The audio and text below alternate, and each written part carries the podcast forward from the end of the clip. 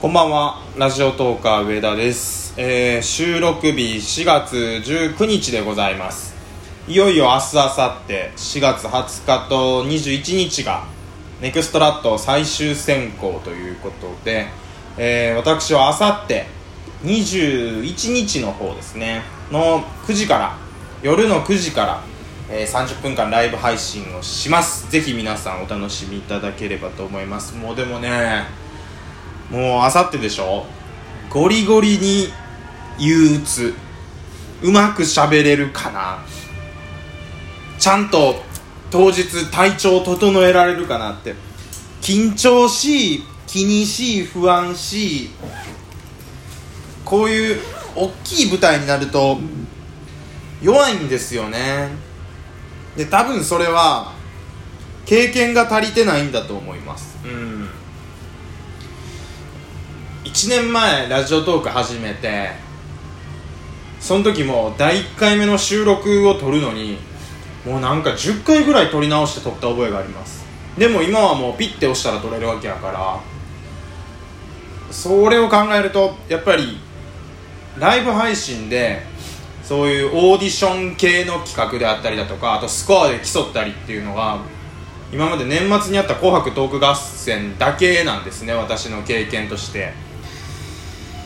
なのでまあやっぱり慣れてないって言ったらそれまでのことなんですけどえー、先日のコラボで中トロ議長さんに言っていただいた慣れとなめっていうのを大事にしてまあ自分の中で慣れっていうのはどうしても補いきれない経験不足な部分もあるんで大学の時にねいくら放送部でいろいろ活動してたとはゆえやっぱちょっとラジオトークってなるとやってることは聞いてる人に向かって音声を通じて話すっていう一緒なんですけどでもなんかこうちょっと勝手が違うっていうか難しいですよねその辺が。ちょっと待ってくださいね。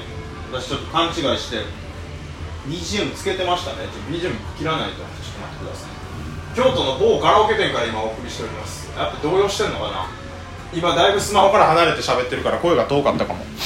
それでは、えー気を取り直して。まああのこの12分間に関しては別に緊張することもないのではい切り替えていきましょう。ラジオトーク上田の夜中に笑ってほしいラジオ。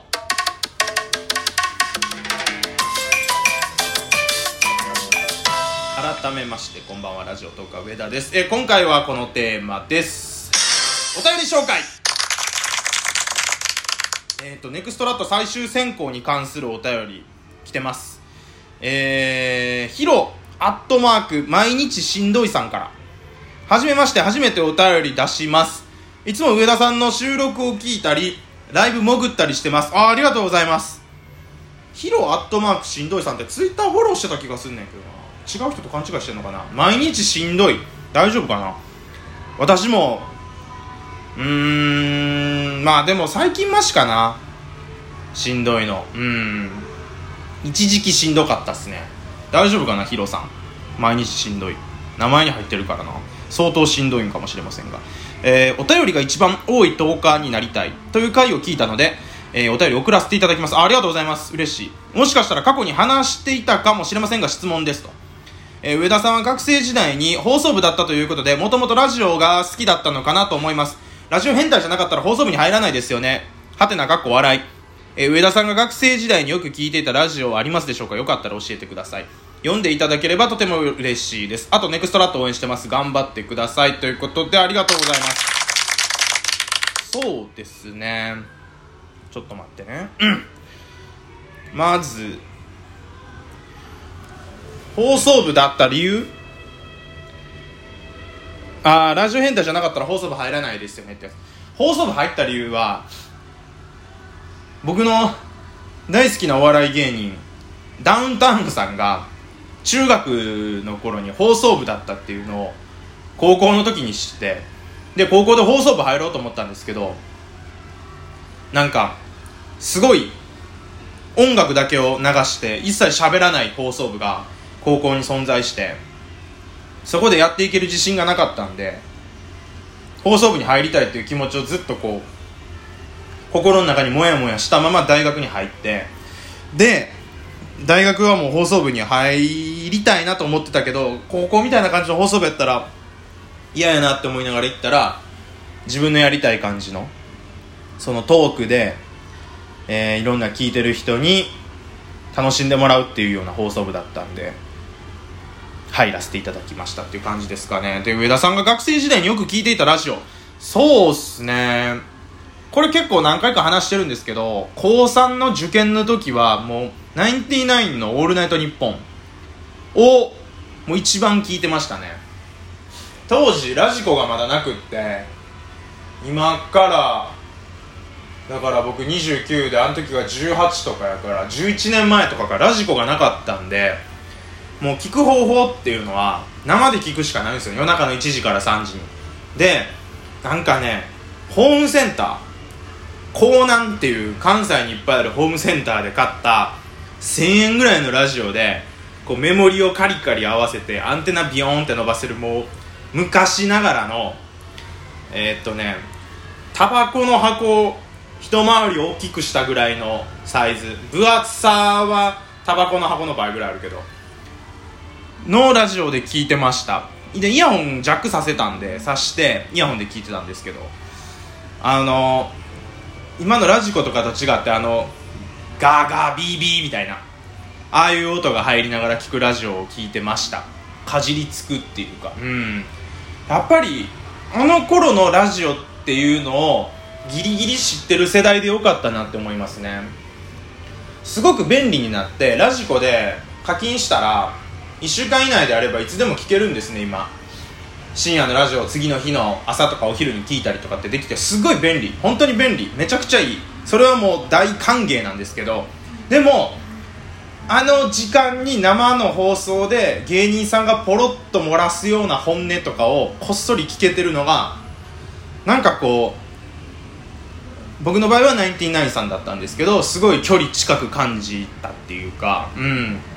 なんか音だけでラジオで深夜でってなるとテレビ以上になんかリスナーとして、うん、距離近く感じるのがすごい楽しくって。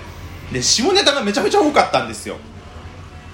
今はないんちゃうかな企画として。矢部浩之のドリチンクラブ。それからあテントリー採用とかは別に下ネタ関係ないか。セルゲイ・ブブカ。あれももうないんかな。あれも下ネタではないか。あれ芸人芸能人の方ちょっといじるやつやし。だ悪い人の夢のジャネットとかもめちゃめちゃ好きで。もうあれぐらいこってりしたのが好きで。最後岡村さんが何もあげません。悪い人の夢って言っただけでもうちょっとワクワクしちゃうっていう。コーナー参りましょう。悪い人の夢っていうだけで。世田谷区誰々からいただきました、えー、夢見ましたっつって。誰々が何々していましたって。あのもうあの流れ入るだけでもワクワクするみたいな。だから受験勉強ね。その間悪い人の夢が始まるとちょっと手が止まっちゃうみたいな。それぐらいの感じだったんですけれどまあそんな感じですかね。もう一個あのネクストラットに関するお便り。あややトゥーヤーさんから頂いております。これあれでしょ？あの TOKIO の えっとリーダー城島茂さんか？があの TOKIO の「アンビシャスジャパン」歌う時のあのサビ行く前の「あららら」ってあれがあややトゥーヤーに聞こえるって今 YouTube でちょっと話題になってるやつでしょ？そこをラジオネームにしてくるかって感じなんですけど。えー、っと上田さんネクストラット頑張ってください。応援してますってことありがとうございます。えー、非常に短い文章。そしてギフト。いただいてます。お疲れ様の花束。と赤いローズ。それから美味しい棒たくさんいただいてます。ありがとうございます。本当に。いやいやいやなかなか収録の方にギフトもらえるっていうのが珍しいんですごい嬉しいですね。ライブの方にどうしてもギフトが偏ることが多いんですけど本当に嬉しいですね。収録の方聞いてもらってお便り、えーと、ギフト送ってもらってありがとうございました。さあ頑張らないかんね本当に。実は原稿をネクストラットの原稿をえっ、ー、と土日にちょっと作ってたんですけどなんかね普段原稿作らないっていうのもあるのかな。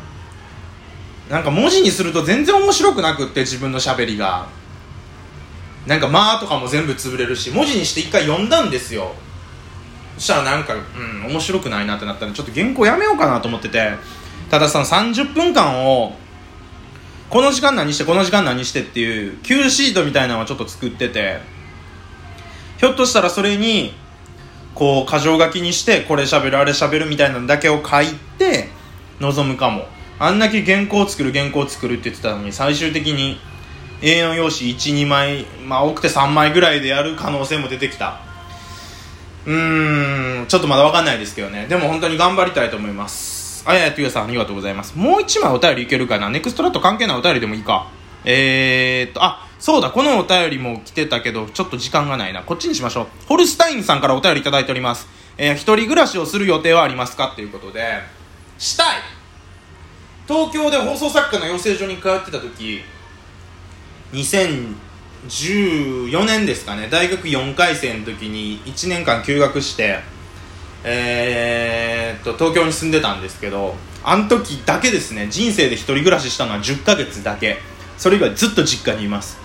お金がないんですね。僕あの貯金がすごい下手で給料日1週間前ぐらいになるともう財布の中全然お金入ってないぐらいあの浪費癖があって、まあ、最近はちょっとマシになったんですけどコロナ流行る前とかほんまにもうすぐ飲みに行ってすぐガールズバー行ってでお金余裕あったら風俗行ってで競馬行ってとかもうひどかったんです本当に。だからもう全然貯金がなくってもうだから生活力ないからだからだから彼女いないのかもね。だから結婚できないのかもね分かんないですけどまずは一人暮らしをする予定はないですけどしたいっていう気持ちはあるんでお金さえあれば本当明日にでもしたいですね。うん。いまだに僕弟と2段ベッドで一緒に寝てるんですよ。29歳のラジオトーカー上だと弟25とか6かな。2段ベッドですよ。もうきついですね。オナニーもできないですから。ということで悩んでるんでよかったらあの私の一人暮らしに皆さんギフトで今日 講演してもらえればと思います。なんてひどい最後締めなんでしょうか。ホルスタインさんありがとうございました。以上ラジオ動画上田でした。ありがとうございました。